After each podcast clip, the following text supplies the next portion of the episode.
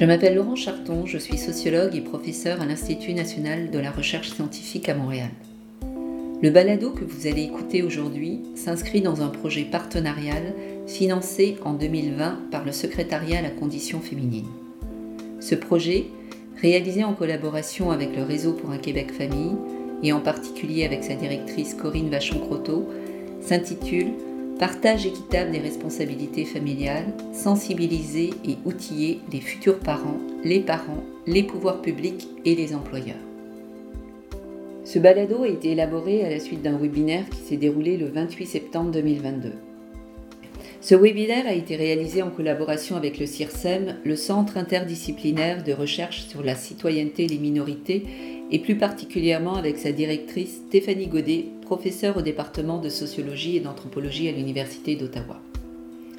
Je vais donner la parole à Stéphanie pour qu'elle nous dise quelques mots sur le CIRSEM et sur sa collaboration dans le cadre de ce projet. Bonjour à tous et à toutes. Alors, euh, je me réjouis aujourd'hui d'être avec vous, de, collaborer à ce projet euh, avec Laurence Charton. Euh, donc, le CIRSEM, le Centre interdisciplinaire de recherche sur la citoyenneté et les minorités, s'intéresse aux pratiques citoyennes et aux groupes minoritaires et minorisés. Et je pense que les enjeux de conciliation travail-famille font partie de ces questions que nous avons sur les pratiques de citoyenneté et le rapport de minorisation. Alors, je me réjouis de vous compter parmi nous aujourd'hui et euh, je laisse la parole à nos, à nos expertes. Merci, Laurence. Merci, Stéphanie. Ce webinaire qui porte sur les vécus et les défis dans la conciliation famille-travail, de mère au foyer, travailleuse autonome et en emploi aux horaires atypiques, donne la parole à cinq femmes, à deux mères, à deux responsables d'organismes de soutien visant les femmes et les familles, et à une sociologue spécialiste des enjeux de la conciliation famille-travail et de la politique familiale au Québec. Le témoignage d'une mère au foyer a été enregistré après le webinaire et ajouté à ce balado. Les trois témoignages de mères que vous allez entendre, bien que singuliers, permettent de saisir les vécus de ces mères et les motivations associées à certains de leurs choix, notamment au regard de l'emploi. Avant de donner la parole aux différentes intervenantes, je vais très brièvement présenter quelques statistiques pour contextualiser la situation des mères au foyer, en emploi aux horaires atypiques et travailleuses autonomes au Québec. Les mères au foyer sont plus souvent nées à l'étranger qu'au Canada. Plus précisément, parmi les mères au foyer ayant un enfant, 18% sont nées au Canada et 31% à l'étranger. Parmi les mères de deux enfants, 13% sont nées au Canada et 31% à l'étranger. Et parmi les mères au foyer ayant au moins trois enfants, 22% sont nées au Canada et 41% à l'étranger. Concernant les mères en emploi aux horaires atypiques, on observe que parmi les mères d'enfants de moins de 6 ans, près d'un quart d'entre elles ont ce type d'emploi. Enfin, parmi les femmes travailleuses autonomes, on constate que 13% d'entre elles sont aussi mères. Je vais maintenant donner la parole aux différentes intervenantes pour qu'elles puissent se présenter et nous partager leur situation familiale et professionnelle actuelle. Bonjour, euh, mon nom est Marilyn Dion. Euh, donc, euh, je suis en congé de maternité présentement, mais qui se termine d'ici deux à trois semaines. Et en raison du manque de place en garderie qui touche beaucoup de, familles au Québec, je n'ai pas de place en garderie pour ma plus jeune, donc qui est ici. donc, ça se peut que vous l'entendiez un petit peu pendant que je parle. Donc, et ça a été la même situation pour mon garçon avant qu'il ait une place en garderie à 20 mois. Donc, j'ai exercé un horaire atypique là, euh, et c'est ce que je vais continuer à faire lorsque mon congé de maternité va se terminer, c'est-à-dire de travailler les soirs, les fins de semaine, durant la sieste de mon enfant, puis essayer de conjuguer tout ça un petit peu avec euh, la vie familiale et, euh, et pour boucler les fins de mois finalement, d'avoir un petit peu de, de, de, de, support financier. Donc voilà, c'est ma réalité présentement comme, comme maman. Bonjour, euh, je suis Mère-Josée Lacroix, j'ai 43 ans, mère de deux enfants, donc euh, une grande fille de 15 ans et un garçon de 12 ans. Euh, je suis avec mon conjoint depuis 23 ans environ et bon, mariée depuis trois ans. Je suis orthophoniste. J'ai été euh, salariée dans les débuts de mon cheminement professionnel et depuis 12 ans environ, je suis travailleur autonome à temps partiel et variable selon les périodes de vie familiale. Donc, euh, ça fait environ 12 ans que je suis travailleur autonome exclusivement. Euh, voilà, mon conjoint euh, occupe des postes de gestion pour sa part dans une entreprise qu'il a fondée il y a maintenant quelques années, ce qui a un impact là, quand même sur l'organisation de notre famille depuis plusieurs années. Oui, bonjour. Je m'appelle Caroline et euh, j'habite à Saint-Sébastien, près de Saint-Jean-sur-Richelieu. Et je suis maman de cinq enfants. Charlotte, 8 ans, Arthur, 6 ans, Édouard, 4 ans, Victoria, 2 ans et Henri, qui a 6 mois. je suis maman à la maison. Puis pour moi, ça a toujours été un, but à atteindre, même avant de rencontrer mon mari. Euh, on a commencé à se fréquenter quand j'avais 16 ans. Euh, je me suis mariée à 19 ans. Et puis j'ai eu ma première à 24 ans. Merci Caroline. Je vais maintenant donner la parole à Corinne Vachon-Croteau. Donc, bonjour tout le monde. C'est un grand plaisir d'être avec vous aujourd'hui. Donc, directrice générale, effectivement, du réseau pour un Québec Famille. Euh, puis ça, pourquoi on s'est impliqué notamment dans ce projet, c'est que le réseau s'intéresse à la conciliation depuis plusieurs années déjà. Plus particulièrement, depuis 2019, on a créé l'initiative Concilivie, euh, qui vraiment s'intéresse spécifiquement à la conciliation famille-travail dans un angle employeur. Donc, on vient soutenir euh, les employeurs dans la mise en place de démarches de conciliation, mais aussi faire des, des recherches euh, sur, sur le sujet avec plein de beaux partenaires pour faire avancer la situation dans les milieux de travail. Donc, c'est un plaisir d'être avec vous aujourd'hui. Merci, Laurence, de l'invitation. Merci, Corinne. Madame Hélène Cornelier, responsable des dossiers politiques à l'Association féministe d'éducation et d'action sociale, c'est à vous. Bonjour, merci à toutes les personnes présentes de nous avoir rejoints aujourd'hui, principalement aux deux maires qui ont accepté de témoigner. Euh, moi, comme l'a dit Laurent, je suis responsable des dossiers politiques euh, à l'Association féministe d'éducation et d'action sociale, mieux connue sous le terme AFEAS. Euh, ça vous dit peut-être quelque chose. Et euh, à la FEAS, depuis leur fondation en, 1966, le, dossier du travail non rémunéré, dit invisible, est devenu une priorité. Donc, depuis ces années-là, on a travaillé sous plusieurs angles dans ce dossier-là, comme par exemple le régime d'assurance parentale, le régime de rente, les garderies. Enfin, il y a de multiples dossiers qui sont touchés par ça, la conciliation famille, travail, études, évidemment, était touché par euh, ce dossier-là, puisque le travail invisible est sous-jacent à, à, tous ces dossiers-là. Alors, c'est à ce titre qu'on est présente aujourd'hui avec vous. Bonjour, je m'appelle Sophie Mathieu. Euh, je suis euh, sociologue, maman de trois beaux enfants. Je travaille à l'Institut Vanier de la famille comme spécialiste euh, principale des programmes. Et dans mes recherches, parce que je suis également chercheuse, je m'intéresse à la conciliation emploi-famille et à la transformation de la politique familiale en portant une attention particulière au manque de place dans les services de garde, à la qualité des services offerts et à la transformation du régime québécois d'assurance parentale. Merci. Alors, sans plus attendre, je vais, euh, je vais lancer euh, les échanges et je vais demander à, Marie-Josée et à Marilyn comment, avant d'avoir des enfants, euh, vous imaginiez votre vie professionnelle et aussi comment vous vous imaginiez concilier un travail et des enfants. Euh, moi, quand j'étais euh, au secondaire, disons, là, euh, je, c'était clair pour moi que je voulais une famille nombreuse. Finalement, ça s'est pas avéré être une famille très nombreuse, mais c'était mon souhait. Et depuis la fin de mon secondaire, je savais que je voulais être orthophoniste. Donc, pour moi, c'était deux certitudes. Mais je, je, je m'étais jamais questionnée, finalement, je réalise que je m'étais jamais questionnée sur comment euh, ça, ça se concrétiserait. Donc, est-ce que je travaillerais à temps partiel ou à temps plein? Est-ce que je serais euh, une salariée, une employée de l'État? Est-ce que je serais travailleuse autonome? En fait, je m'étais jamais posé ces questions-là qui, aujourd'hui, m'apparaissent euh, hautement pertinentes et même euh, primordiales. Euh, ma mère, euh, moi, euh, était une travailleuse principalement à temps plein là, tout au long là, de, des années où est-ce qu'on était à la maison. Là. Donc, probablement qu'inconsciemment, j'avais vu que c'était faisable de conjuguer le, travail euh, à l'extérieur et le rôle de mère, même si avec du recul, elle m'apparaissait aussi toujours essoufflée. Euh, et maintenant, avec mon, regard d'aujourd'hui en tant que mère d'enfants qui bientôt feront des choix, qui auront des impacts eux-mêmes dans leur vie, euh, il me semble que mes enfants devraient penser à ça. En fait, il me semble que ma fille devrait penser à ça. Et après réflexion, je me dis qu'en fait, le, ce qui serait préférable, c'est que pas plus ma fille que mon fils aurait, n'aurait à penser à ça. Finalement, là, les, les, deux devraient avoir à, à considérer la chose ou même encore mieux à ne pas le considérer parce que tout est fait pour qu'ils puissent euh, avoir une vie professionnelle épanouie tout en maintenant leur rôle de parent.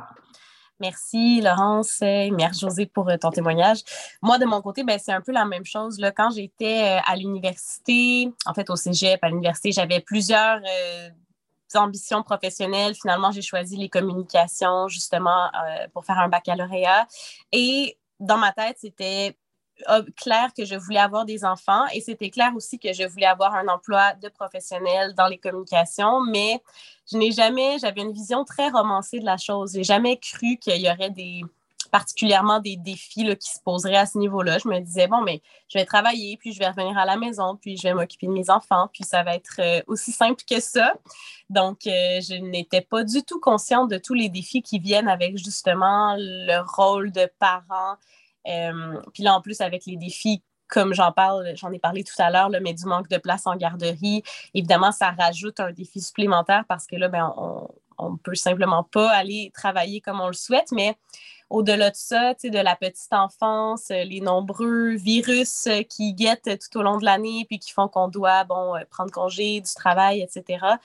Ce sont toutes des choses à laquelle je n'avais pas pensé. Et euh, si je peux parler de mon expérience personnelle, ben moi, ma mère, elle était à la maison toute euh, sa vie. Donc, euh, je pense que c'est peut-être en raison de ça que je n'avais pas vraiment une idée de ce en quoi ça consistait d'être une mère professionnelle et d'être maman à la, et, avoir ce côté-là justement à la maison, étant donné que ma mère était à la maison et s'occupait de nous et de toutes les tâches qui incombent à une mère de famille, mais à temps plein si on veut. Donc euh, voilà, c'est mon expérience. Puis je réalise vraiment en ayant du recul que j'avais une vision assez euh, romancée justement de la chose et que je n'avais pas pensé à, tous ces, défis-là qui pouvaient accompagner une vie professionnelle et le, travail, parce que c'est un véritable travail, là, mais de, maman euh, à la maison. Merci Marilyn. Sophie, vous souhaitez intervenir? Ce qui est intéressant dans les, dans les deux témoignages, de, tant de Marilyn que de Marie-Josée, c'est de voir que dans les deux cas, la, les défis de la conciliation emploi-famille sont arrivés un peu comme une surprise. Donc, on voit par le témoignage de Marilyn et de Marie-Josée un peu euh, les succès et les limites de la politique familiale québécoise. Ce que je veux dire par là, c'est que dans les deux cas, Marilyn et Marie-Josée euh, se conforment à une norme euh, qui est tout à fait ancrée au Québec, c'est-à-dire que ce sont des mamans qui se voyaient comme étant de futures travailleuses. Elles se conforment aussi à une norme assez, euh, assez bien ancrée que la plupart des femmes, la forte majorité des femmes vont avoir des enfants.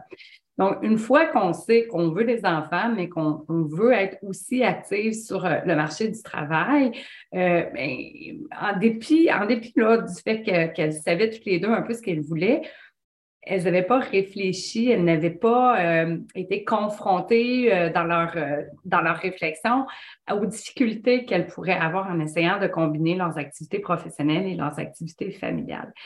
C'est intéressant de voir que Mère Josée se pose la question à savoir est-ce que, est que je le dis à ma fille, est-ce que, est que je la préviens, mais qu'instinctivement, on ne fait pas les mêmes réflexions pour les petits garçons. Puis ça aussi, c'est peut-être que ça, ça reflète un peu euh, certaines limites euh, de, même du modèle québécois, même si on a une excellente politique familiale, même si la majorité des mamans sont actives sur le marché du travail, euh, les femmes portent une plus grande part du travail gratuit et du travail de soins.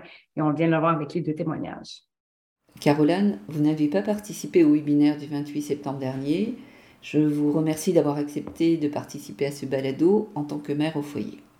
Comme Marilyn et Marie-Josée, pourriez-vous nous dire comment, avant d'avoir des enfants, vous imaginiez votre vie professionnelle et est-ce que vous imaginiez concilier un travail et des enfants? Moi, je suis maman à la maison, mais c'est toujours été un but à atteindre pour moi, même avant de rencontrer mon mari. Puis mon mari, je l'ai rencontré jeune, je l'ai rencontré au secondaire. Puis euh, déjà, au secondaire, on discutait euh, de ce sujet-là. Puis on avait décidé que si on allait se marier, j'allais être à la maison, puis lui, il travaillerait. On a tous les deux grandi avec des mères à la maison, puis c'était quelque chose qui comptait beaucoup pour nous, puis on a des très bons souvenirs de ça. Puis on voulait que nos enfants aient ce privilège-là de nous avoir tout le temps avec eux.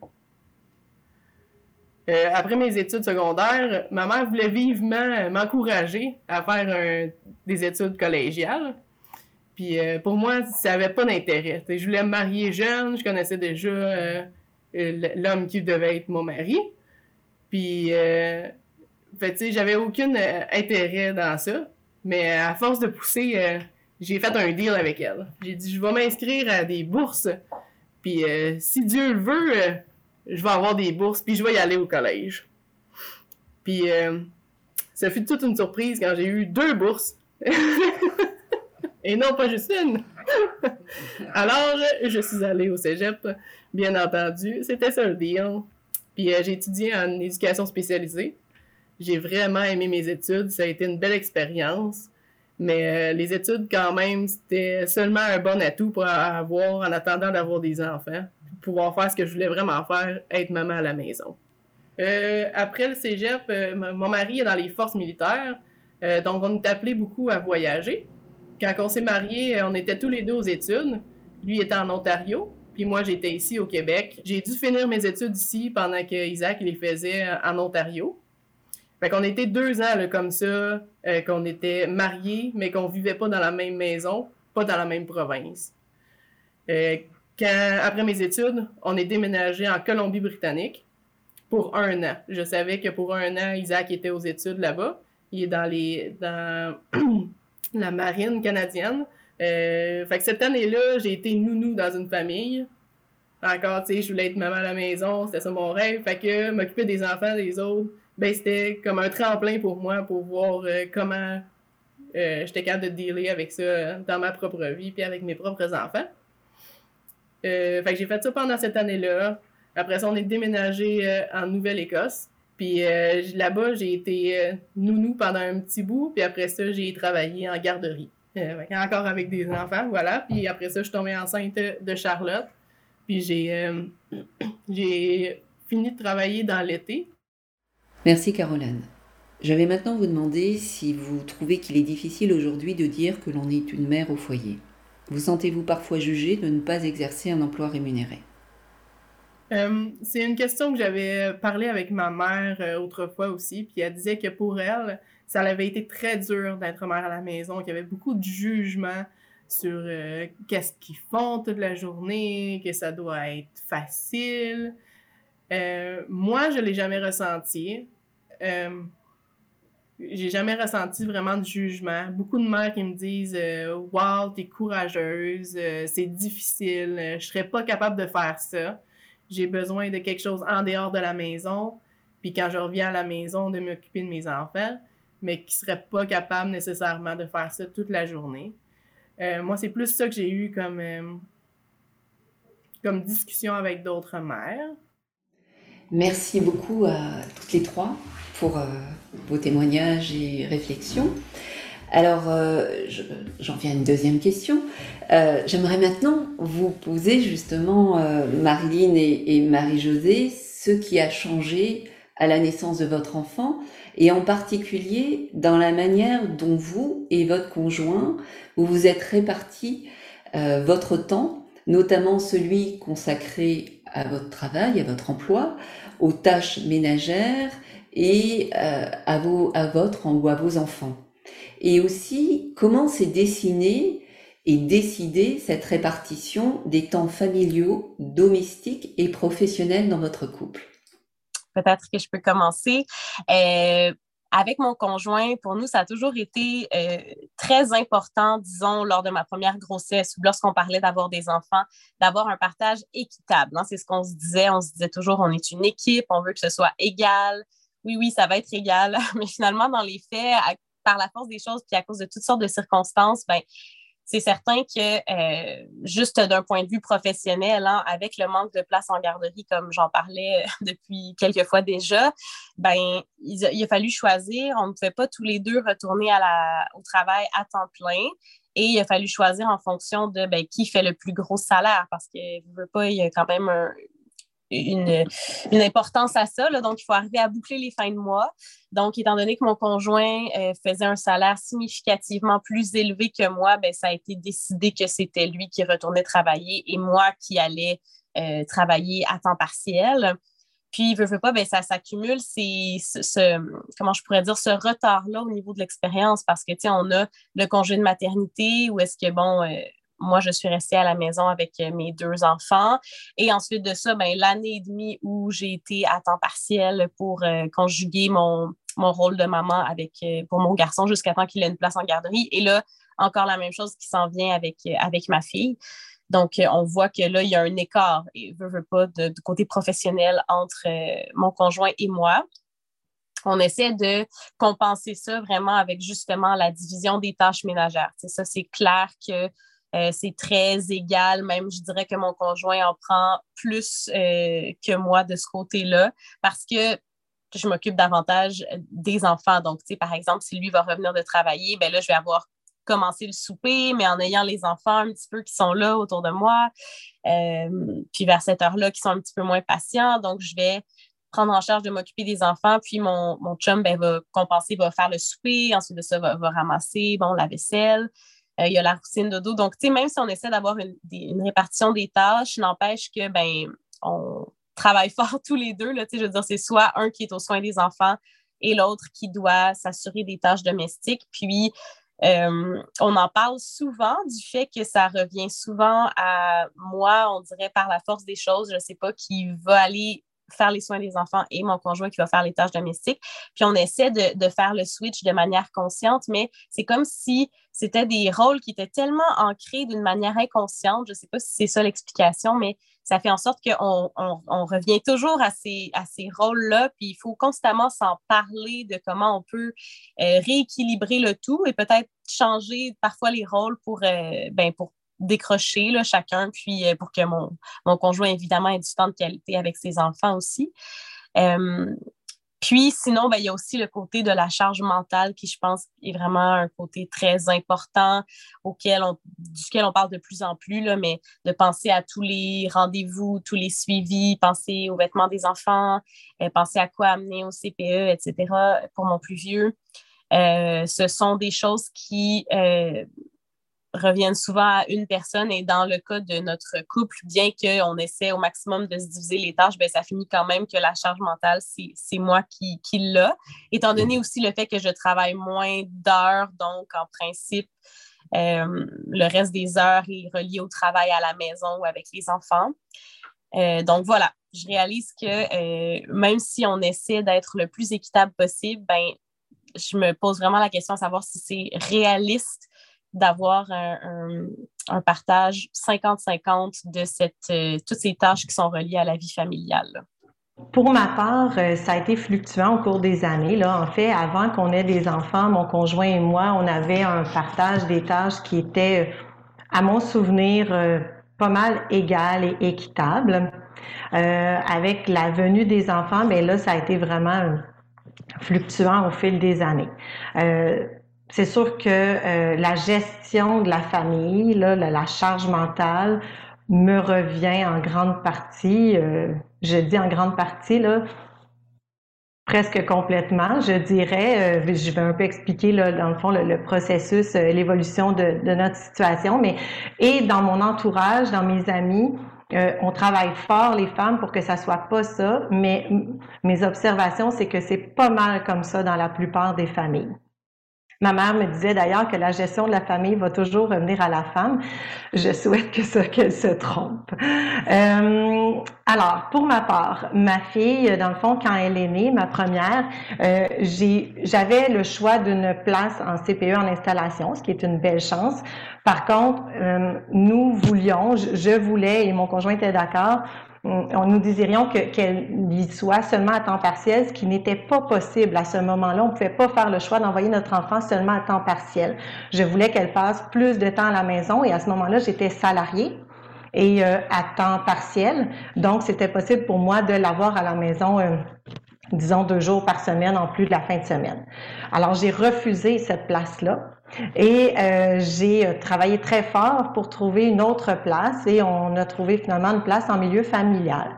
À ce moment-là, je payais ma, ma place à temps plein, mais j'envoyais ma fille quand je voulais, donc à temps partiel, trois jours habituellement, parfois quatre. Euh, c'était un choix personnel, mon conjoint était d'accord, ça facilitait quand même le rythme de la famille qui n'était quand même pas très différent du rythme du couple. Euh, bon, et euh, on avait parlé d'arrangement financier du fait que quand même, j'étais à temps partiel par choix de, de, de vie. Euh, mais bon, on avait un accommodement, des accommodements financiers entre mon conjoint et moi, c'était très équitable. La venue du deuxième enfant a changé un petit peu euh, les choses. Mon conjoint avait un poste de gestion à ce moment-là. Il voyageait davantage, il travaillait des journées plus longues, il y avait plus de responsabilités. Euh, C'était plus difficile pour lui d'être là à une heure fixe au retour, euh, d'aller chercher les enfants à une heure qui nous apparaissait raisonnable et tout. Et moi, pour ma part, euh, suite à mon congé de maternité, j'étais revenue euh, comme salariée à trois jours semaine et euh, j'avais demandé des accommodements qui me semblent minimes à mon employeur, c'est-à-dire, entre autres, de d'avoir une heure de dîner de 30 minutes de moins et de partir 30 minutes plus tôt, tout en conservant la même productivité en termes de nombre d'enfants vus en tant qu'orthophoniste par jour. Ce qui m'avait été refusé. D'autre part, parallèlement, mon milieu de garde, en milieu familial pour ma fille, euh, l'éducatrice m'appelait sans arrêt parce que elle était malade ou un de ses enfants du milieu de garde était malade. Donc, elle fermait la garderie souvent, ce qui, faisait en sorte que mon conjoint ou moi devions euh, prendre congé euh, à la dernière minute. Et c'était visiblement plus facile pour moi de le faire euh, même si c'était quand même mal vu à mon milieu de travail, là, la secrétaire que je devais appeler pour qu'elle annule mes clients euh, était jamais très euh, conciliante, disons. Euh, entre-temps, j'ai eu une place en CPE, j'ai eu à nouveau une place en CPE qui m'a été offerte. donc en installation et en donnant une lettre de, du, de l'employeur de mon conjoint qui, euh, qui confirmait qu'il avait un horaire quand même atypique, j'ai pu envoyer mes enfants à temps partiel. Donc, euh, euh, mais malgré tout, c'était pas suffisant pour la conciliation travail-famille et euh, c'était difficile de le faire par euh, l'emploi de mon conjoint.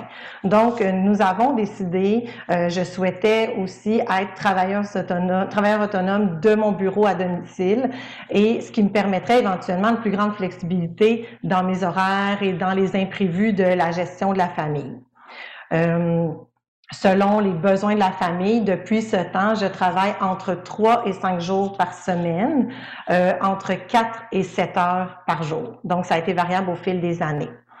Euh, comme je l'ai dit plus tôt, euh, bon, pour diverses raisons, entre autres peut-être le fait que je suis à la maison maintenant toujours, même si mon bureau est à la maison, donc mon travail est à la maison, je suis vraiment celle qui s'occupe de la gestion des tâches, la charge mentale, la, planification des rendez-vous et tout. Euh, et par le fait même, l'exécution de ces tâches-là me revient aussi en majorité par contre, quand mon conjoint est là, ça devient équitable. Je dois euh, souvent l'orienter dans les tâches qu'il a à faire, mais finalement, euh, quand il est là, euh, il, ne s'assoit pas. Donc, euh, on fait les tâches ensemble durant les années, là, donc faire les devoirs, les tâches ménagères et tout. Euh, mais parfois, dans les passes un petit peu plus difficiles, qui me demandaient plus de, de, sacrifices et tout, j'ai souvent euh, redit que finalement, lui, il était gestionnaire à son bureau. Et euh, bon, finalement, ici, il était comme un peu un exécutant des tâches à faire et que moi, finalement, j'étais gestionnaire à mon bureau comme travailleur autonome et gestionnaire de la famille, ce qui est quand même lourd mentalement. j'ai malgré tout, je regrette aucun de ces choix. Ça nous a donné un rythme qui était très intéressant au niveau de la famille et une place euh, privilégiée dans l'évolution de, de mes enfants. Et euh, je ne regrette aucun de ces choix, mais ça a été des, des sacrifices. Merci Marie-Josée. Madame Cornelier, c'est à vous.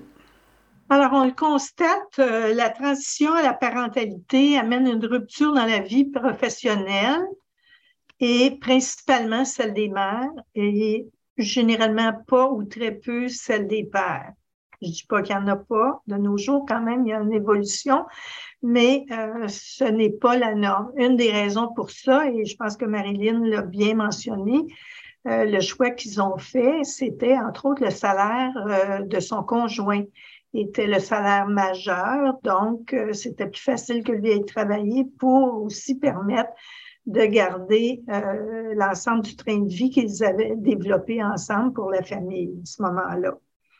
Euh, on peut se questionner sur euh, le fait que les femmes, plus que les hommes modifient leur horaire de travail pour arrimer les besoins de la famille. ce choix-là dont on parle, dont Marilyn et Marie-Josée ont parlé, on a fait le choix de est-il vraiment un choix réel?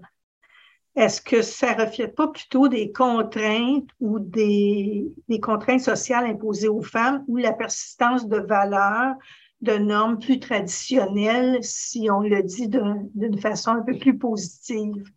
Euh, comme dit la mère de Marie-Josée, ce sera toujours les femmes qui auront la charge de la famille c'est assez ancré dans, notre euh, mentalité, dans notre façon de faire. Euh, pour les femmes aussi, le fait que l'équité salariale n'est pas réglée amène, euh, je dirais, du côté professionnel, une double préoccupation ou une double pénalité. Quand une mère, comme Marilyn Marie-Josée, a ses prestations d'assurance parentale, ça peut être éventuellement les rentes euh, du Québec pour leur retraite, elles ont 70% de leur revenu. Mais ce revenu-là est 75 ou 85% du revenu d'un homme. Donc, il y a ici comme une, double coupure et c'est pas négligeable. Ça, ça amène les femmes à s'appauvrir de façon euh, souvent majeure, de se retrouver dans des situations euh, difficile éventuellement, surtout s'il y a euh, une rupture dans le couple. Euh, et puis, entre autres, ben, si ce sont des conjoints de fait, puis dans le cas ici, ce sont deux conjoints de fait, il, faut de plus en plus avoir des ententes financières, parce qu'on a de la misère à discuter. Marie-Josée a parlé qu'elle avait, qu'elle avait fait une entente financière avec son conjoint, mais le côté financier est quelque chose de très difficile à discuter au sein des couples. Et c'est quelque chose qui doit être fait. Mais du côté du gouvernement, ce qui doit être fait, c'est reconnaître dans le droit de la famille les mêmes droits et obligations aux conjoints de fait qu'aux conjoints mariés. Juste compléter avec un dernier commentaire, euh, l'intervention euh, d'Hélène. Euh, la recherche montre vraiment de, manière très claire que, comme Hélène expliquait très bien, là, que le, la, transition à la parentalité. C'est là qu'est le choc. Et c'est là que les conjoints prennent vraiment des directions différentes. Les femmes vivent ce qu'on appelle une pénalité à la maternité, c'est-à-dire qu'elles perdent de l'argent parce qu'elles sont moins disponibles, parce qu'elles adaptent leur horaire, parce qu'ils n'ont pas de place dans un service de garde alors que les hommes se voient comme étant encore aujourd'hui euh, responsables du bien-être financier et euh, vont parfois même augmenter leurs heures de travail pour euh, justement être capable de prendre en charge les, nouvelles responsabilités financières avec l'arrivée d'un enfant, l'achat de couches, de lait, d'équipement pour l'enfant, etc.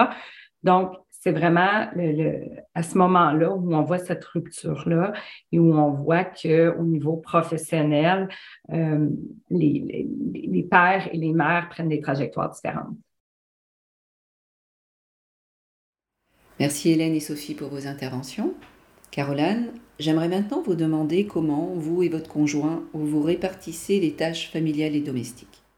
Pendant nos deux premières années de vie commune, j'étais la responsable des tâches ménagères c'était plus facile avec Isaac qui était aux études ou en bateau. Euh, moi, j'étais à la maison tous les soirs, même si euh, je travaillais euh, cinq jours par semaine. Quand Charlotte est née, on était un peu dans la même situation. Isaac était encore parti souvent. J'étais désormais à la maison à plein temps. Donc, j'ai continué d'être la principale responsable des tâches domestiques. Je ne vais pas vous mentir, les tâches domestiques, ça a longtemps été un sujet de discorde dans notre couple. Par contre, selon mon mari, je n'étais pas super douée à accomplir toutes ces tâches. Nous ne voyons pas les tâches de la même façon.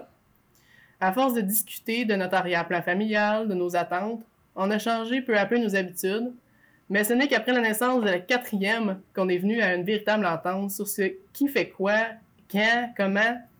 On avait découvert que la meilleure façon pour nous de fonctionner, c'est de simplement accomplir les tâches qui ont besoin d'être accomplies sans attendre que l'autre personne le fasse ou se rendre compte que ça a besoin d'être fait. Est-ce qu'on chicane encore sur le sujet? Bien sûr, mais pas mal moins souvent. Merci. Euh, et euh, est-ce que, à, quel moment, euh, ça a été, tu, parlais du quatrième, à partir du quatrième, et premier, c'est vraiment le passage troisième au quatrième, où là, tu as senti... Euh, ben, nos, nos, vies ont changé entre le troisième et le quatrième. Euh, premièrement, on est déménagé au Québec, euh, ce qui a permis que Isaac soit à la maison. Il travaille au collège militaire, mais il revient tous les soirs à la maison. Tandis qu'avant, pour le troisième, par exemple, il a été en déploiement pendant sept mois qui était outre-mer. Donc, notre réalité de vie a beaucoup changé. De lui qui était là, il partait une semaine, il revenait deux semaines, il repartait un mois, il revenait une semaine. Et on savait jamais à quoi s'attendre. Puis pour moi, l'important quand il était là, c'était de passer du temps avec lui. Et c'était pas les tâches ménagères. Euh, mais ça, il le voyait pas, parce que quand il était pas là, ben, il voyait pas ça. quand il était là, il voyait que je m'occupais pas euh, autant qu'il pensait de la maison. Ce qui était une réalité différente, finalement, qui n'était pas, euh, qui pas euh, une réalité parfaite. Il voyait juste la demi de qu'est-ce qui se passait, tu sais. Fait que c'est vraiment d'être à la maison, de voir tous les jours c'était quoi ma réalité. que, tu sais, oui, je passais le balai une fois, deux fois, trois fois, quatre fois par jour. Euh, mais lui, il voyait, juste la foi du soir qui n'était pas faite encore, tu Et ça, ça a été vraiment un éveil pour lui de voir que, ah ben, c'est pas qu'est-ce que je pense, tu Finalement, peut-être qu'on a besoin de faire les choses plus qu'une fois pour que ça marche parce que cinq personnes de plus que nous, ben oui, ça le fait traîner des choses, Merci beaucoup. Euh, bien, après avoir euh, parler de, des perceptions, de, ce que faisait l'arrivée d'un enfant euh, sur une carrière professionnelle. Euh, J'en viens maintenant à, vous poser comme question, Marie-Josée et Marilyn, ce que vos besoins actuels et ou ceux que vous avez pu avoir à la naissance de votre enfant ou de vos enfants et, euh, après, parce qu'on sait que euh, les besoins persistent et perdurent dans le temps, notamment en termes de soutien à la conciliation famille-emploi, de soutien à votre, bien-être et aussi de soutien à votre carrière professionnelle. Bien, maintenant, moi, je dirais qu'avec le choix d'être travailleur autonome et, gestionnaire de, ma propre, de mon propre horaire, je n'ai pas tant d'attentes ou de besoins. Mes enfants sont vieux, sont les deux au secondaire, donc euh, il y a beaucoup moins de besoins de congés de dernière minute. Euh, mais quand même, si je recule dans le temps, euh, c'est sûr qu'une place en garderie, en fait, la place en garderie, je réalise que ça a permis là, que, ben, que les deux, on puisse continuer quand même à travailler. Euh, c'est sûr que sans ça, moi, j'aurais pu difficilement pu être orthophoniste de soir. Tu sais, avec les, les moi, ma clientèle, c'est les enfants, il faut que je les vois deux jours. Donc, on n'aurait pas pu travailler les deux euh, deux jours si on n'avait pas eu une place en garderie. Donc, d'abord, c'est important. Pour moi, euh, les places en installation, par mon expérience, sont plus stables que les places en milieu familial. En tout cas, pour ma part, ça s'est révélé être le cas. Là. Euh, c'était vraiment plus difficile à gérer avec une place en milieu familial. En installation, si une éducatrice n'est pas là, une autre prend la relève et ça fonctionne. Même si je sais que dans les dernières années, là, il y a eu quand même des coupures de services en CPE, là, mais de façon générale. Euh, c'est certain que je, je pense que maintenant, c'est peut-être différent avec le télétravail et tout. Euh, on recule seulement de 12 ans. Quand j'avais demandé les accommodements à mon employeur qui m'avait été refusé pour une demi-heure de dîner, euh, je pense que maintenant, ça serait probablement accepté et même négligeable. J'aurais voulu à ce moment pouvoir faire la rédaction de rapport le soir, donc prendre ce temps-là dans la journée pour partir plus tôt parfois, ce qui était vraiment pas euh, possible à ce moment-là. Je, suppose qu'aujourd'hui, ça serait d'emblée accepté, mais je ne le sais pas. Euh, une autre chose qui, euh, qui m'apparaît importante, mon conjoint, présentement, il a, bon, il a fondé son entreprise et c'est lui là, qui, est, gestionnaire, en fin de compte, de 40 employés. Et ça n'a pas rapport finalement à, ma réalité, mais quand même à notre sujet. dans le fond, il y a souvent à accorder, de plus en plus, en fait, à accorder des congés euh, à des pères qui demandent des congés pour euh, euh, la maladie de leur enfant ou de, de, l'accommodement dans la, flexibilité de l'horaire.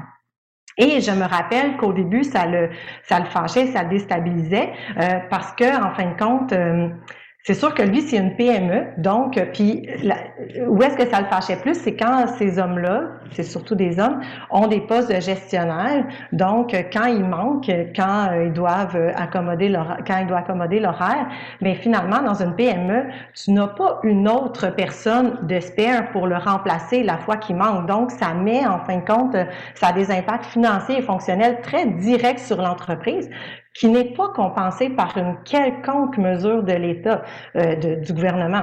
Donc, euh, finalement, s'il donne congé à son gestionnaire de plancher parce que son garçon, euh, je sais pas quoi, euh, ben finalement il y a personne sur le plancher, donc finalement c'est mon conjoint qui doit aller le remplacer, mais c'est ou bon, voyez-vous l'ampleur de la situation. Et on en a beaucoup discuté, puis finalement on se disait que dans le fond c'était sa façon à lui de, de, de en fait, il se fait un devoir de le faire le plus possible, un peu aussi en se disant que si on donne plus de congés à des pères qui sont en, poste de gestion et tout, ben peut-être que ça va changer pour les générations de nos enfants qui s'en viennent. Et en fin de compte, euh, si euh, les, les, conjoints ont plus de congés, ben ça a un impact direct sur les mères qui, elles, peuvent euh, probablement plus s'accomplir professionnellement ou autant qu'elles le souhaitent parce que, dans le fond, les, les, les pères et les employeurs de, des pères des enfants sont plus conscientisés au fait qu'eux aussi là, doivent participer autant à la vie familiale. Alors, c'était un petit à propos, mais pour euh, faciliter ça, c'est sûr que euh, des fois, les pour les entreprises, c'est très difficile. Donc, je ne sais pas quelle serait la solution, là, mais bref, euh, voilà. Ben moi aussi, j'allais dire un petit peu dans le même sens que Marie-Josée par rapport aux, employeurs des pères, dans le fond. Je pense que ça aussi, je vais revenir après à ma situation, mais quand je pense à mon conjoint, par exemple, qui lui aussi euh, bon, étant donné que les enfants, lors des premières années de leur vie, sont, très souvent malades, donc il y a beaucoup de rendez-vous à la clinique ou de journées qui sont manquées, particulièrement dans le, contexte de la COVID. Là. Donc, euh, mon conjoint a dû prendre souvent des congés et on, bien qu'il les ait, euh, il ressent quand même une certaine pression de la part de, des personnes qu'il représente et de son employeur, à savoir qu'il manque beaucoup. sais pour un homme. Il y a eu certains commentaires à cet égard-là. Donc, je pense que c'est un changement de mentalité qui doit être fait également. Euh, pour ce qui est de ma situation personnelle, ben, ça prend absolument des places en garderie. c'est comme, euh, c'est évident, là. En ce moment, il manque 34 000 places en garderie immédiatement. Donc, des, personnes qui ont un besoin immédiat pour une place en garderie comme moi puis 52 000 places euh, pour, dans les prochains mois. Donc, c'est vraiment immense, puis c'est des dizaines de milliers de, parents, particulièrement des femmes qui vivent cette, cette contrainte-là. Puis moi, j'ai la chance de faire du télétravail, d'avoir un horaire atypique, même si je considère que c'est quand même assez difficile, mais il y a plein de femmes qui n'ont même pas un emploi qui permet cette flexibilité-là. Donc, dans ce cas-là, si on a une, carrière qu'on aime, un emploi, puis qu'on n'a pas la possibilité d'y aller, puis qu'on a un horaire atypique dans un autre domaine complètement juste pour y arriver, je trouve que ça a des conséquences euh, assez euh, grave et importante, autant financière que psychologique que pour l'avancement de carrière, etc. moi, personnellement, j'ai eu la chance d'avoir une employeur qui était extrêmement compréhensive et malgré mes, nombreux, justement, mes nombreuses absences, le fait que je ne fais pas participer à la plupart des réunions d'équipe parce que je m'occupe de mes enfants, donc euh, je dois travailler très tôt le matin ou très tard le soir. euh, ça prend cette flexibilité-là et j'ai eu euh, la chance de l'avoir. Donc, flexibilité pour les employeurs, autant du point de vue de la mère que du père. Je pense que ça, c'est quelque chose qui est un, un must. Euh, et des places en garderie ou en attendant que le réseau soit complété, ben, est-ce qu'il y aurait possibilité de compenser justement les, les parents qui n'ont pas de place et donc qui ne peuvent pas retourner travailler? Euh, financièrement là, pour s'assurer de boucler les fins de mois puis qu'il y ait moins de justement cette, euh, cette euh, détresse euh, financière là, qui touche particulièrement les femmes. voilà. Puis je pense que quelque chose qui, qui serait intéressant également, ben, c'est d'avoir un espèce de, de soutien personnel pour, pour les parents, pour de peut-être être mieux outillé sur comment justement on peut conjuguer la vie familiale et la vie au travail. Donc oui, ça prend une flexibilité des, employeurs, mais est-ce qu'il y aurait d'autres façons que ce soit, je ne sais pas, en donnant euh, des trucs ou des formations ou en sensibilisant davantage les futurs parents à cette réalité-là, peut-être à la réalité de la charge mentale également? Euh, je trouve que les, euh, les parents de mon entourage et moi-même, ça a comme toujours été un choc comme une tonne de briques quand on réalisait justement tout ce que ça impliquait en termes de, de tâches et de, de charge mentale, de combiner les deux. Est-ce qu'il y aurait un, un travail d'éducation à faire euh, auprès des, des futurs parents? Ou juste de sensibilisation euh, de la société et de l'entourage de ces jeunes parents-là, de comment ils peuvent les aider. Euh, je pense que ça pourrait être pertinent aussi pour rendre ça euh, plus facile. Merci Marie-Josée et Marilyn. Sophie, vous souhaitez intervenir? Un des enjeux qui est soulevé à la fois par Marilyn et Marie-Josée, c'est le fait de, capable de valoriser l'implication des pères pour, pour essayer que les femmes puissent rester euh, bon, euh, en emploi. C'est certain que là, on a un problème au Québec au niveau du manque de disponibilité euh, en service de garde, mais même une fois ce, ce problème-là réglé, si ce sont les mamans qui ajustent leur horaire pour aller reconduire leur enfant, qui vont chercher leur enfant en service de garde, qui parlent avec l'éducatrice, qui s'occupent de toutes les activités spéciales qui sont liées au service de garde, euh, ben, on ne règle pas le problème complètement de la division sociale du travail. Donc, euh, comment est-ce qu'on peut faire pour favoriser davantage l'implication des pères dans le bon? Une des pistes de solution, et euh, le RQAP, le régime québécois d'assurance parentale, l'a bien compris, c'est vraiment d'encourager les pères à prendre davantage de prestations à la naissance de leur enfant. On sait qu'au Québec, euh, l'utilisation des cinq semaines de paternité, ça, c'est pas mal acquis. On parle d'entre 71, 71 et 73% des hommes qui apprennent.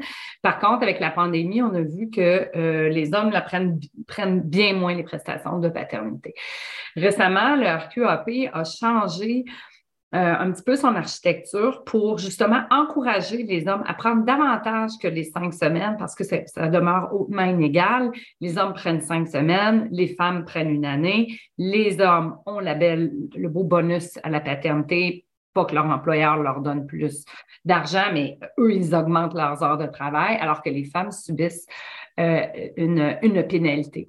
Donc, récemment, le RQAP a euh, modifié euh, les paramètres de ses prestations parentales avec la loi 51 en permettant aux familles qui partagent un certain nombre de prestations parentales d'avoir des semaines additionnelles de prestations.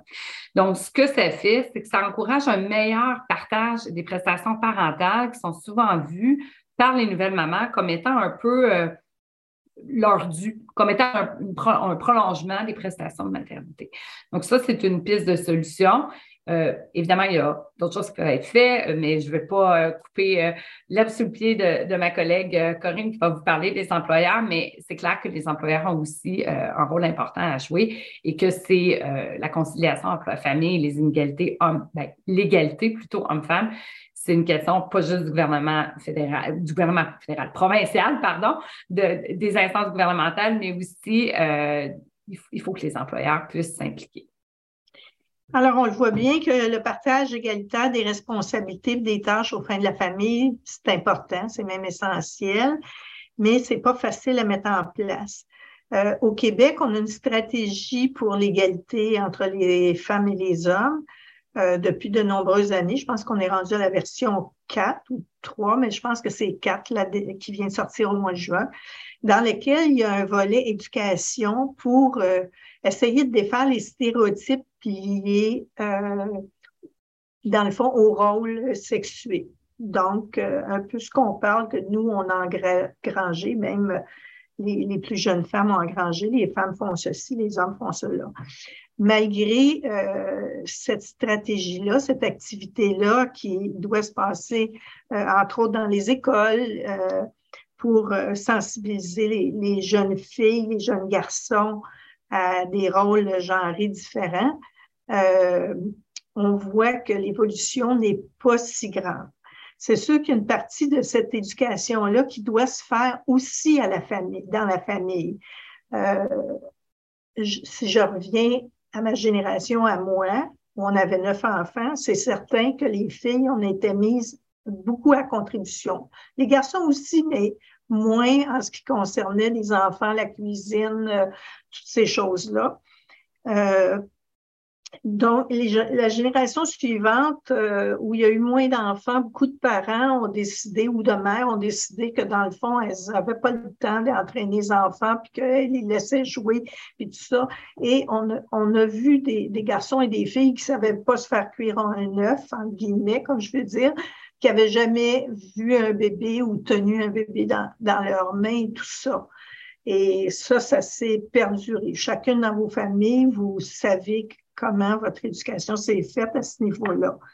Euh, c'est important d'intégrer les enfants dès le jeune âge quand ils veulent aider, de les intégrer pour qu'ils aident, pour leur montrer aussi comment se font les choses, et du côté du père comme du côté de la mère. Pas juste la mère qui montre aux filles quoi faire, mais les pères qui montrent aux filles aux garçons quoi faire, comment faire et tout ça. C'est important. Alors, mais au-delà de tout ça, la, famille, ce n'est pas qu'une affaire privée. Sans famille, il n'y a pas de société. Donc, toute la famille, tout le travail qui se fait pour la famille doit être reconnu au niveau de la société. Si on ne va pas par là, on a commencé parce qu'on a le régime d'assurance parentale, on a des garderies, mais tout ça a été fait en fonction de garder des employés au travail et d'avoir des femmes au travail. On n'a pas pensé ça en fonction de la famille quand les, parents retournent à la maison, leur problème, c'est leur problème. La société ne se préoccupe pas de ça euh, euh, actuellement encore beaucoup. Alors, il faut voir comment le gouvernement, par exemple, par des réseaux de garderies qui vont permettre à tous les enfants d'avoir une place et donc à toutes les femmes, à tous les parents de pouvoir assumer leur emploi correctement ça, c'est un. Et malheureusement, on est loin d'être rendu là. Je pense que Marie-Liane, Marie-Josée nous l'ont bien montré. On a besoin d'employeurs plus créatifs aussi, qui permettent des aménagements dans les horaires de travail pour pas perdre leurs employés, les femmes comme les hommes. Avec la pandémie, on sent qu'ils n'ont pas le choix d'accommoder euh, les demandes de leurs employés mais ça sera à voir si ça va durer. Euh, il faut aussi que le temps utilisé par les, souvent par les mères, mais aussi par les pères pour accompagner un enfant qui est malade, par exemple chez le médecin ou quelque chose comme ça, ou tout simplement pour retourner à la maison, soit rémunéré. Il y a beaucoup de groupes qui demandent que dans la loi des normes du travail, les, les absences parentales soient rémunérées. Je sais que c'est une charge, entre autres, pour les petites entreprises, mais parce que sans ça, ce sont les femmes qui encore assument ça. C'est encore les femmes qui, au bout de l'année, ont fait moins d'argent et qui, à la retraite, auront moins une bonne rente de retraite. Alors, euh, c'est important que ça avance comme ça. On demande euh, la FEAS comme de nombreux groupes depuis à peu près 2004, mais principalement depuis les années 2015. On demande au gouvernement qui se sont succédés une loi cadre pour développer une politique conciliation famille-travail-études. Jusqu'à maintenant, il n'y a pas un gouvernement qui veut entendre parler de ça. Pour eux autres, tout roule, ils ont les garderies, les garderies sont là, le monde s'arrange.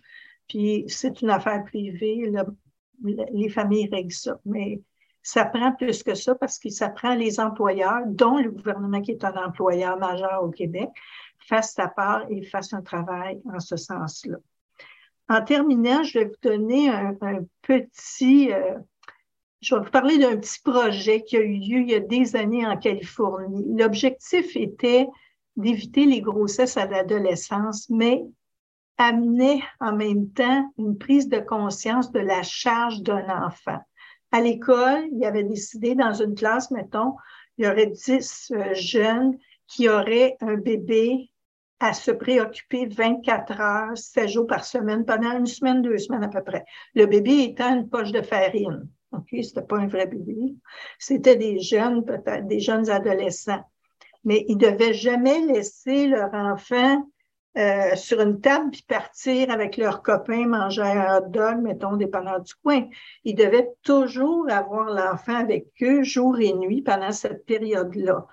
Ils ont remarqué après, évidemment, beaucoup moins de grossesse adolescente, mais je pense que ça a aussi probablement ouvert un petit peu euh, la conscience de ce qu'était cette charge-là, d'où effectivement une meilleure contraception. Mais quand euh, Marie-Josée puis euh, se posait la question comment éduquer ma fille, quoi y dire, et ce qu'on voyait de, la plupart des femmes avant d'avoir un enfant, on ne sait pas qu'est-ce que c'est. Même moi qui ai aidé ma mère avec neuf enfants, quand c'est le mien, c'est du 24-7. C'est moi qui me lève la nuit, c'était pas ma mère qui se lève la nuit. Donc, euh, ça fait une différence très grande. Il y a peut-être des petits trucs comme ça à récupérer en quelque part. Bonjour. Alors, euh, les lèvres me brûlent depuis tantôt. J'avais euh, plein de choses que j'avais envie de vous partager. Ben, D'abord, peut-être pour réagir avant d'embarquer sur les employeurs, là, au propos de, Marilyn qui disait que ce serait le fun qu'il y ait des, éléments pour plus faire de sensibilisation sur la conciliation outillée et tout ça. je vous mettrai dans le, dans le chat un lien vers euh, la campagne 120 heures semaine de la Fédération québécoise des organismes communautaires familles qui avait justement cet objectif-là d'outiller, de soutenir, de sensibiliser euh, les parents euh, sur la conciliation famille-travail. Donc, des beaux outils qui sont gratuits, accessibles en ligne. Si jamais ça peut donner un petit coup de pouce, pourquoi pas? Ensuite, ben, comment est-ce que les employeurs peuvent contribuer à un meilleur partage des responsabilités familiales? Ben, il y a évidemment plein de choses qu'on peut faire. Puis je pense vraiment que dans les dernières années, il y a eu une importante évolution à cet égard-là. Donc, ce que les employeurs peuvent faire, évidemment, c'est de commencer par sonder leurs employés pour voir vraiment où sont les enjeux, où sont les besoins, pour ensuite mettre en place des mesures qui vont être adaptées à la fois aux besoins des employés, mais aussi aux réalités organisationnelles. Un autre élément super important, une fois qu'on a bien identifié les besoins et les enjeux, c'est de formaliser les mesures de conciliation famille-travail. Puis je dirais qu'il y a euh, un gros pas à faire du côté des employeurs dans cette euh, optique-là, parce qu'il y a quand même plusieurs employeurs, une majorité en fait, qui ont des mesures, mais dans une proportion plus grande des mesures informelle de conciliation, ce qui donne moins des fois l'opportunité euh, euh, aux parents, mais aux proches aidants aussi d'utiliser ces mesures-là. Donc, pour les, pour les parents travailleurs et les proches aidants, euh, c'est important à 85% que les mesures soient formalisées, donc écrites, communiquées, bien connues. Et à ce jour, c'est seulement 18 18 pardon, des employeurs qui ont des mesures formelles. Donc, nous, dans le travail qu'on fait, on incite puis on accompagne vraiment les employeurs à formaliser leurs mesures euh, dans un document de politique. Donc, ça rejoint euh, ce qu'Hélène nous mentionnait tantôt, là, une loi cadre pour euh, que les gens viennent à vraiment formaliser leurs mesures. Donc, nous, on, accompagne les employeurs pour ce faire. il faut savoir aussi que la conciliation famille-travail, c'est gagnant-gagnant. Donc, c'est gagnant pour l'employé, mais c'est aussi gagnant pour l'entreprise, particulièrement en contexte de pénurie de main-d'œuvre euh, qu'on connaît actuellement. Donc, quand on sonde euh, les parents travailleurs, d'ailleurs, on, travaille avec Sophie Mathieu sur nos grands sondages annuels. On fait un sondage auprès des employeurs, 1000 euh, employeurs à chaque année, puis 3000 parents travailleurs et proches aidants aussi à chaque année pour documenter l'évolution de la conciliation famille-travail. Donc, merci Sophie encore une fois pour ton, ton appui euh, dans ces démarches-là. Mais bref, quand nous sommes les parents, c'est 87% qui nous disent que l'ouverture de leur employeur sur la conciliation famille-travail, ça a un impact important sur leur satisfaction et leur motivation au travail. Donc, les employeurs qui comprennent ça savent qu'ils ont un levier important pour la mobilisation de leurs employés. C'est aussi 85% qui nous disent que ça a un impact important sur leur propension à rester plus longtemps à l'emploi. Donc, dans un contexte de pénurie de main-d'œuvre, les employeurs qui ont envie de s'investir vont avoir beaucoup à y gagner parce que généralement, les employés après sont plus fidèles et reconnaissants de l'engagement de la part de leurs employés.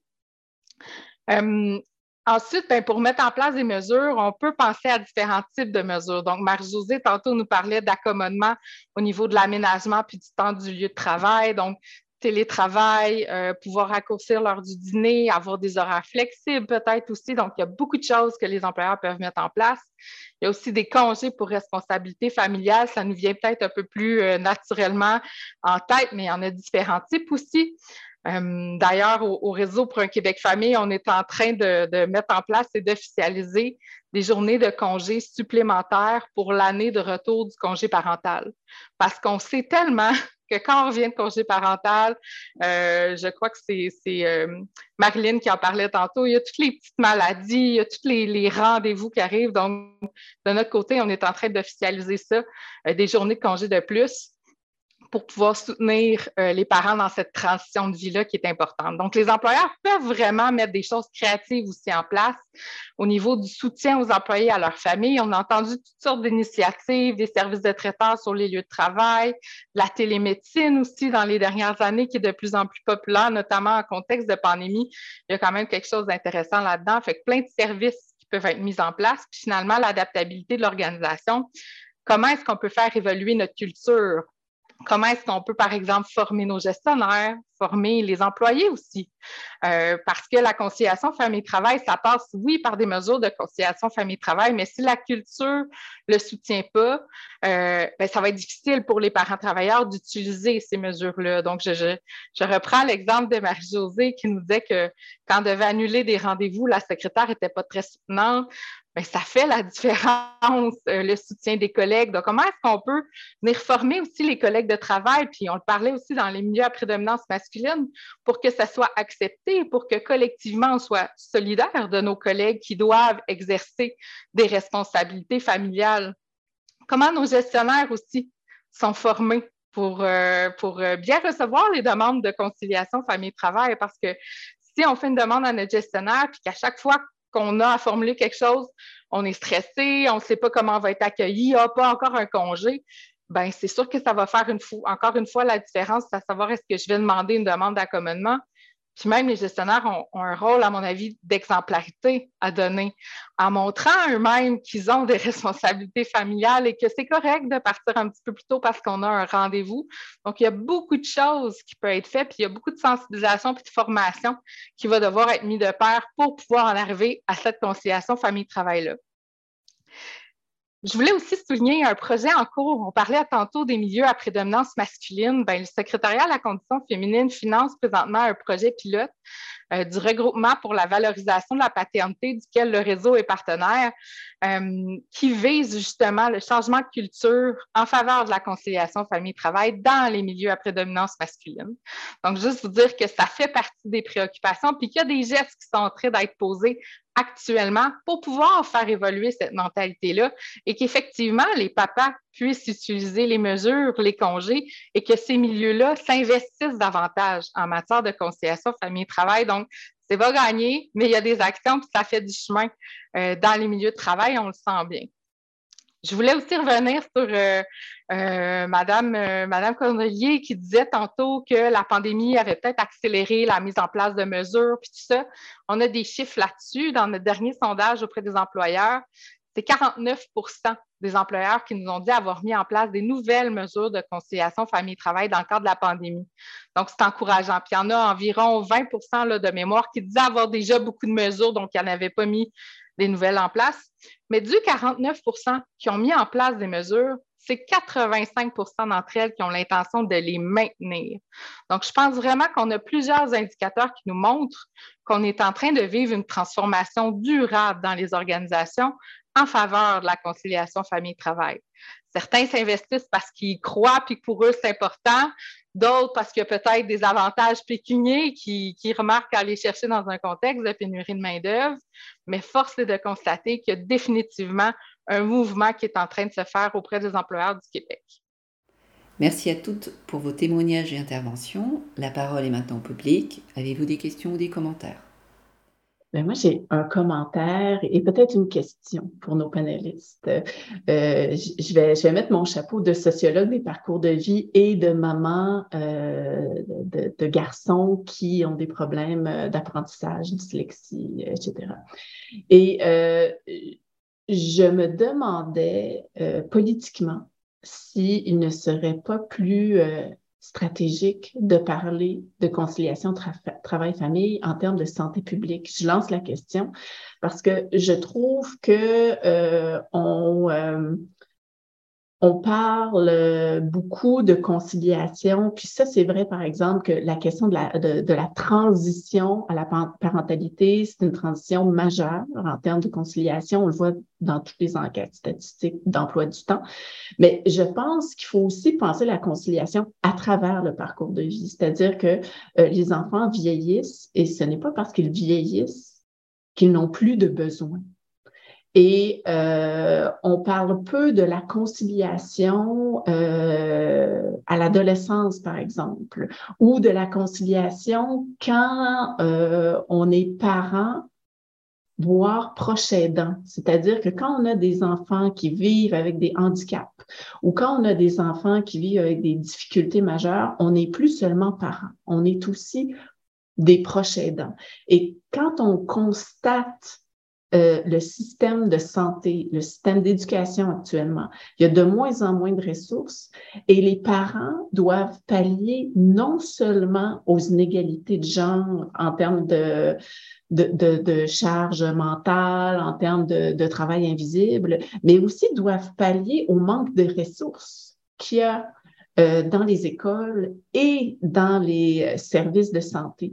Donc, pour moi, l'enjeu de la conciliation, euh, ça devrait être un enjeu euh, débattu là, à l'échelle de la santé publique euh, parce que il y a tellement de répercussions sur la santé des, des, enfants, des familles, des adultes à travers le parcours de vie des gens. et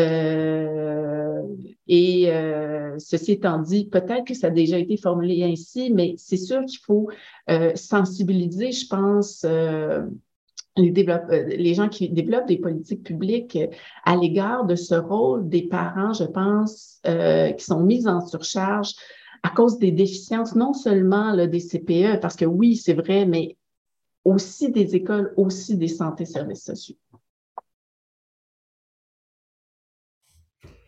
Merci Stéphanie. Alors, j'ai vu que Sophie et Hélène donc, euh, je laisserai peut-être d'abord Sophie répondre. Stéphanie, je, trouve ça tellement bon. je n'avais jamais pensé à ça comme ça. Je trouve que c'est vraiment intéressant de penser en termes de, santé publique. Je voulais faire un petit peu de pouce sur ce que tu as dit, puis aussi lancer une question euh, à Marilyn et, à Marie-Josée. Euh, en fait, je, voulais pousser un peu sur ce que tu dis parce qu'il y a un commentaire qui m'a un peu frappé là, quand Marie-Josée a dit Maintenant, mes enfants sont grands, c'est fini.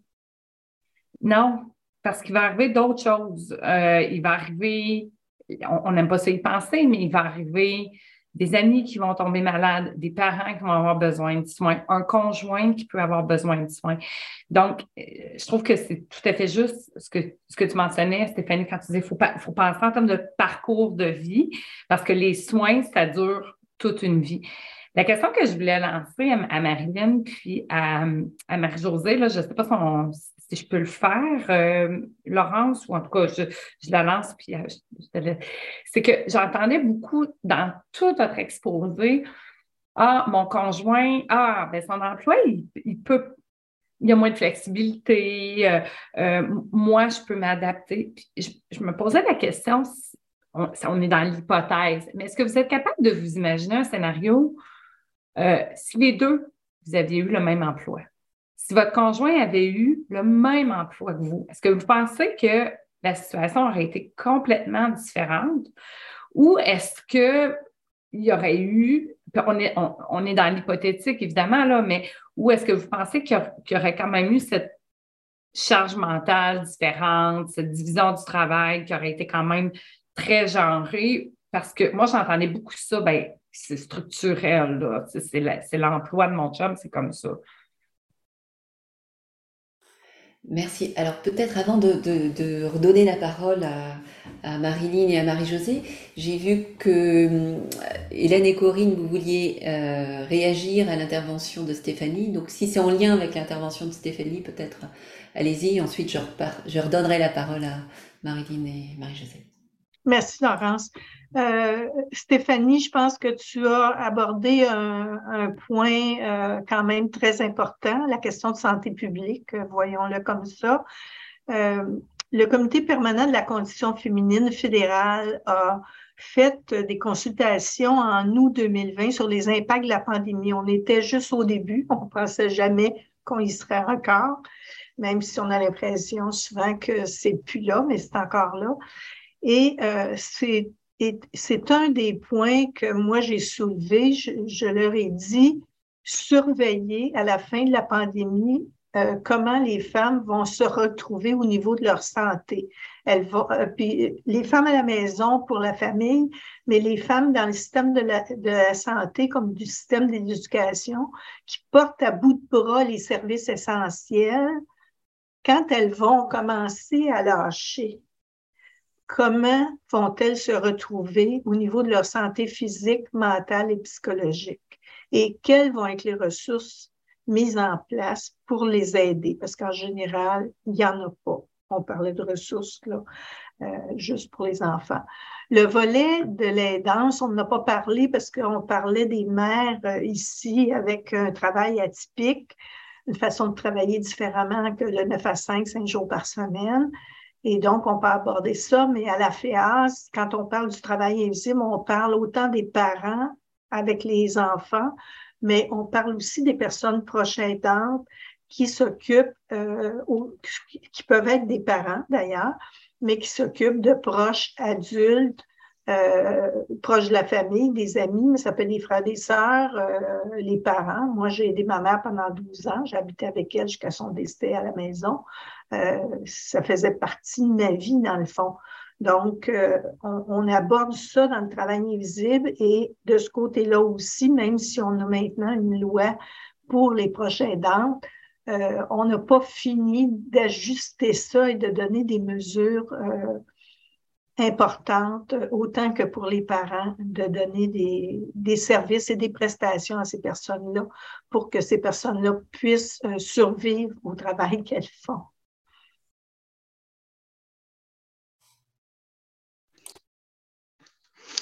Donc, euh, euh, du côté du réseau pour un Québec famille, nous aussi, on a une vision très, très inclusive de la famille. Là. Donc, pour nous, la famille, c'est zéro cent ans, c'est du désir de concevoir jusqu'à la fin de vie, incluant la prochaine danse dans toute sa, sa, variété de, situations. Puis d'ailleurs, hier, on donnait une, une, conférence dans le cadre du congrès de l'Ordre des conseillers en ressources humaines, euh, ordre duquel je fais partie. Euh, et puis, on a eu l'occasion, dans le cadre d'un atelier, de sensibiliser les conseillers en gestion de ressources humaines à différentes réalités familiales, dont justement la prochaine danse, dont euh, différentes réalités qui peuvent euh, faire partie du parcours de vie des familles. Donc, pour nous, ça fait partie de notre discours, puis on s'en va là avec les employeurs pour leur faire prendre conscience de cette diversité des réalités-là. Euh, puis par ailleurs, on, débute, on est actuellement en recrutement d'ailleurs, si jamais euh, euh, on débute un projet sur proche aidance et travail du côté des employeurs. Donc, comment les employeurs peuvent vraiment prendre en compte. Puis proche aidance, là, on parle autant d'enfants, besoins particuliers, plus jeunes ou vieillissants, prendre soin d'un parent, tout ça pour nous y est inclus. Donc, on va voir comment est-ce qu'on peut accompagner particulièrement les employeurs à bien comprendre cette réalité et la prendre en compte dans la mise en place de mesures. Donc, c'est pas euh, pas juste nous qui va pouvoir régler ça, mais on, a un, souci d'aller de l'avant avec cette thématique-là. Puis ensuite, je trouvais ça super intéressant de dire que ça devrait être un enjeu de santé publique, la conciliation famille-travail. Ben, je suis tout à fait d'accord avec ça. Puis d'ailleurs, au réseau pour un Québec famille, on a fait une tournée, euh, une tournée politique au printemps dernier, euh, basée sur des recommandations qui ont été euh, faites par notre réseau, nos membres. Donc, on a des membres du secteur communautaire famille, notamment, qui, sont chez nous, du réseau scolaire aussi, au niveau des aînés également. Et puis, une des recommandations qu'on faisait, on avait un axe qui était vraiment porté sur la santé. Et une des recommandations qu'on faisait, c'était vraiment d'y voir justement ce parcours de vie-là et de penser les services euh, euh, en considérant que c'est souvent les familles qui vont se retrouver au cœur, qui vont avoir, par exemple, un enfant 0,5 ans avec un problème langagier, un ado qui vit peut-être des troubles de santé mentale, puis tout en prenant soin d'un proche vieillissant. Donc, ce qu'on recommandait au gouvernement, c'est Comment est-ce qu'on peut prendre tout ça en compte pour favoriser le parcours des familles au lieu de gérer peut-être les, différents programmes et services très, très par clientèle et devoir à chaque fois recommencer euh, la démarche, le parcours pour aller chercher le soutien dont on a besoin. Donc, on est vraiment aligné sur euh, euh, ce que pourrait être éventuellement la conception des services des politiques publiques je dirais que c'est pas euh, pas nécessairement gagné, mais on est plusieurs à penser dans cette voie-là. Donc, c'est probablement en, unissant nos voix, nos discours, qu'on va être en mesure de faire des prises de conscience au niveau de notre gouvernement, notamment. Merci beaucoup. Alors, je reviendrai sur les commentaires, mais vous êtes plusieurs à être d'accord sur le fait que c'est vraiment une question qui doit être intégrée à la santé mentale, en fait la conciliation famille, travail et, euh, bien-être, santé mentale. Alors peut-être que Marilyn et Marie-Josée, vous souhaitez euh, euh, réagir à, la question de, Sophie?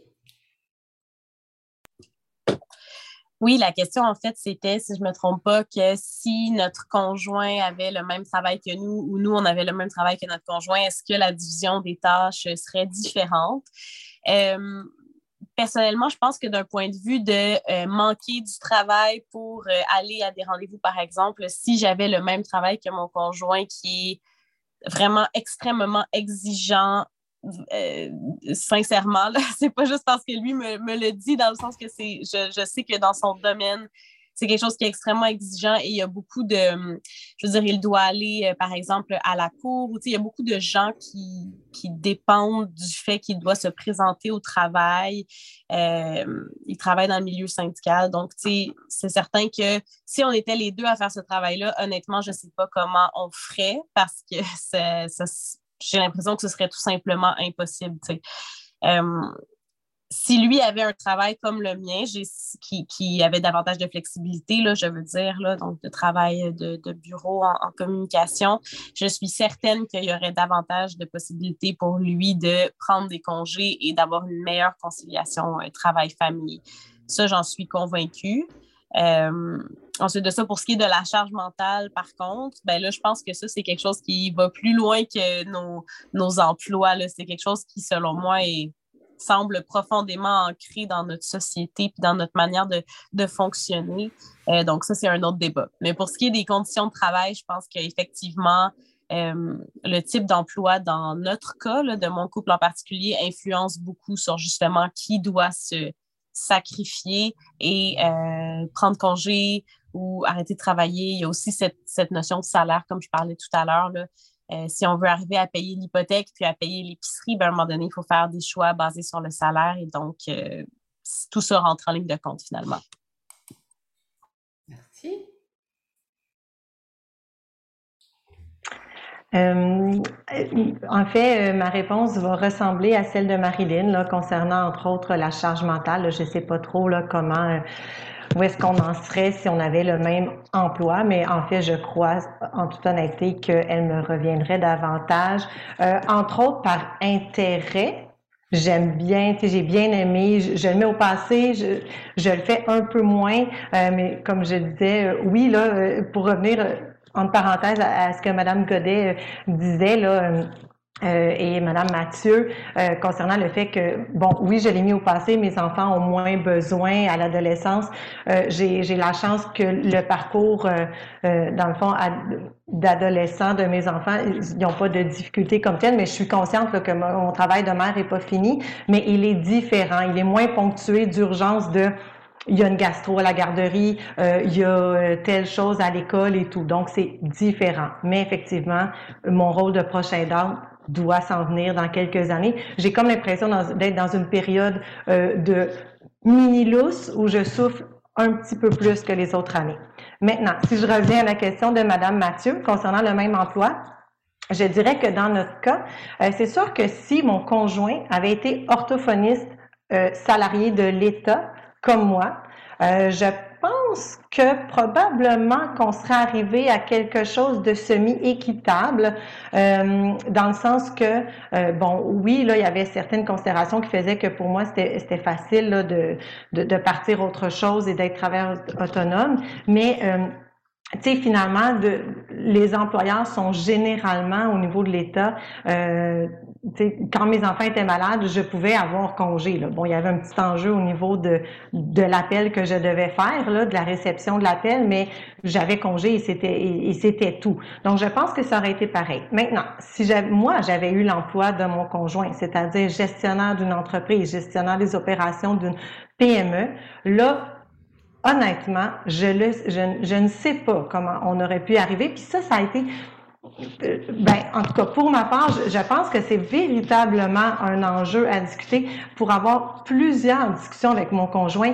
Euh, Lorsqu'il doit donner des congés, et là, tantôt, on parlait de formaliser, en fin de compte, tout ce qu'on donne, tout ce que, tout ce qu'on offre aux employés pour leur gestion de famille et tout ça.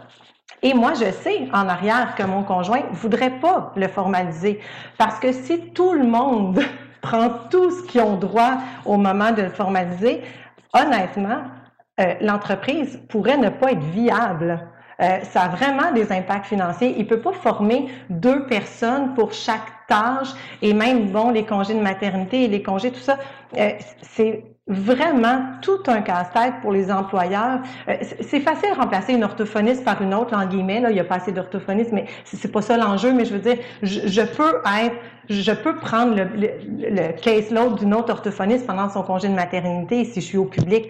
Mais c'est vraiment différent de remplacer un employé qui a des tâches très précises, qui, qui a apprises pendant un, un certain nombre d'années. On peut pas le remplacer comme ça sur le fly. Ça prend une formation. On perd de la rentabilité. Il y a vraiment un enjeu dans les PME. Euh, euh, qui sont euh, qui ont une spécificité, puis on peut pas aller chercher, surtout présentement avec le manque de main d'œuvre, le roulement des employés et tout, c'est vraiment difficile à remplacer et ça a vraiment un impact financier. Donc, si on avait été les deux dans ce genre de, de position là, je ne sais pas ce qu'on aurait fait, on n'en aurait pas eu deux.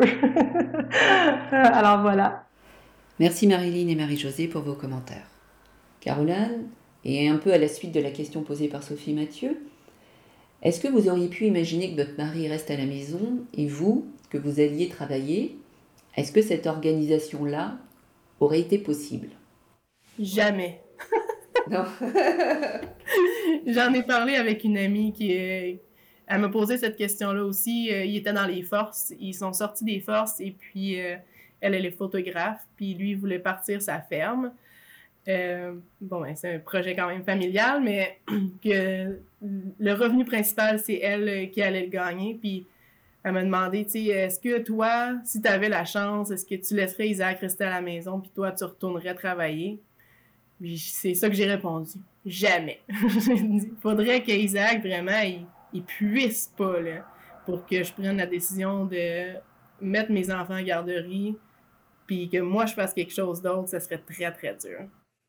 Merci beaucoup pour euh, ces interventions. Alors, euh, quelques petits messages dans les questions-réponses que je vais vous partager. Alors, euh, il y a déjà une, un questionnement sur comment ça se fait.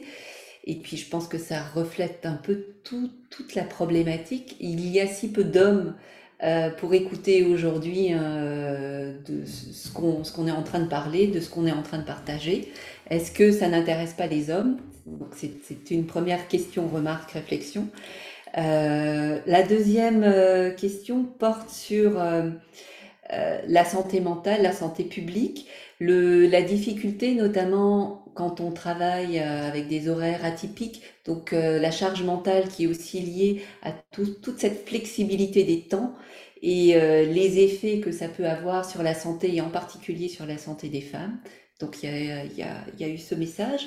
Et une autre question qui concerne euh, l'ambition professionnelle. Donc euh, une personne du public se posait la question si la conciliation famille-travail euh, ne peut pas être liée finalement à des questions d'ambition professionnelle et qui pourrait, si je le comprends bien la question, peut-être s'expliquer par, enfin, j'espère que j'interprète correctement la question, peut-être par moins d'ambition professionnelle par les femmes euh, dans le cadre de couple ou peut-être euh, par des ambitions plus familiales que professionnelles par les femmes.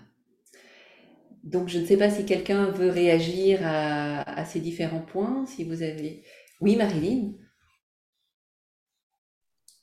Oui, merci. Ben, en fait, je voulais simplement réagir aux commentaires par rapport à justement la, fragmentation du temps puis le fait, les effets que ça a sur la santé mentale. Je trouve ça intéressant comme question, puis c'est quelque chose que je me pose souvent comme question, étant donné mon horaire atypique, justement. Puis c'est un véritable défi parce que d'arriver à faire, par exemple, dans mon cas, 15 heures par semaine, euh, tout en s'occupant d'un enfant à la maison à temps plein et de deux enfants lorsque mon grand revient de la garderie, ben, c'est en fait de fractionner sa journée d'une manière qui est absolument pas possible et qui souvent on n'a pas le contrôle sur euh, notre journée, si je peux dire, parce que par exemple une sieste euh, pour ma fille, peut durer 20 minutes, comme elle peut durer une heure et demie. Donc, je dois me lever très tôt, mais est-ce que mon enfant, c'est euh, pour, pour, essayer de travailler là, entre, mettons, 6 euh, heures et 7 heures et demie le matin avant que mon conjoint parte? Mais est-ce que mon enfant a une nuit absolument infernale qui aurait fait que, bon, j'aurais pu dormir? Est-ce que mon enfant, cette journée-là, va faire ses dents ou ça va être plus difficile de travailler durant la journée? Donc, je vais devoir compenser la fin de semaine. Il y a cet enjeu-là, mais il y a aussi l'enjeu particulier du fait que moi, si je peux parler de mon expérience personnelle, c'est que je me sens ni à 100% là comme employée et ni à 100% là comme maman quand je fais ces deux rôles-là en même temps dans la journée parce que lorsque je m'occupe de ma fille, bien là, si par exemple mon employeur est parfaitement conscient du fait que je m'occupe de ma fille, donc il n'y a pas de pression à ce niveau-là, mais tu sais, n'empêche que mon employeur, s'il travaille de 9 à 5, bien, il va m'envoyer des courriels ou il va m'envoyer des textos par rapport à une situation sans me demander une réponse immédiate. Mais moi, de mon désir de, plaire et de bien faire mon travail, ben, je ne peux pas m'empêcher, je peux pas m'empêcher de regarder un petit peu vite vite ou de prendre un appel, mais là, avec ma fille qui est là, donc il y a de la culpabilité qui vient avec ça. Et il y a aussi de la culpabilité qui vient avec le fait, comme employé, de, tu sais, ah, ben, je ne pourrais pas assister à cette réunion-là parce que je m'occupe de ma fille ou, euh, ah, euh, je vais tenter de travailler, de terminer ce dossier-là euh, à, 10 heures le soir, euh, même si je suis très fatiguée. Et donc, je me sens que comme professionnelle, je pourrais être meilleure, disons, à 13 heures l'après-midi qu'à 10 heures le soir parce qu'on a la fatigue de la journée. Donc, ça, je trouve que c'est un enjeu de santé mentale avec les horaires atypiques, c'est de se sentir non suffisante, autant dans la sphère familiale que dans la sphère professionnelle. C'est un défi sur lequel, moi, présentement, je, je vis finalement. Merci beaucoup. Euh, oui, Marie-Josée, peut-être rapidement, parce que je vois que l'heure tourne.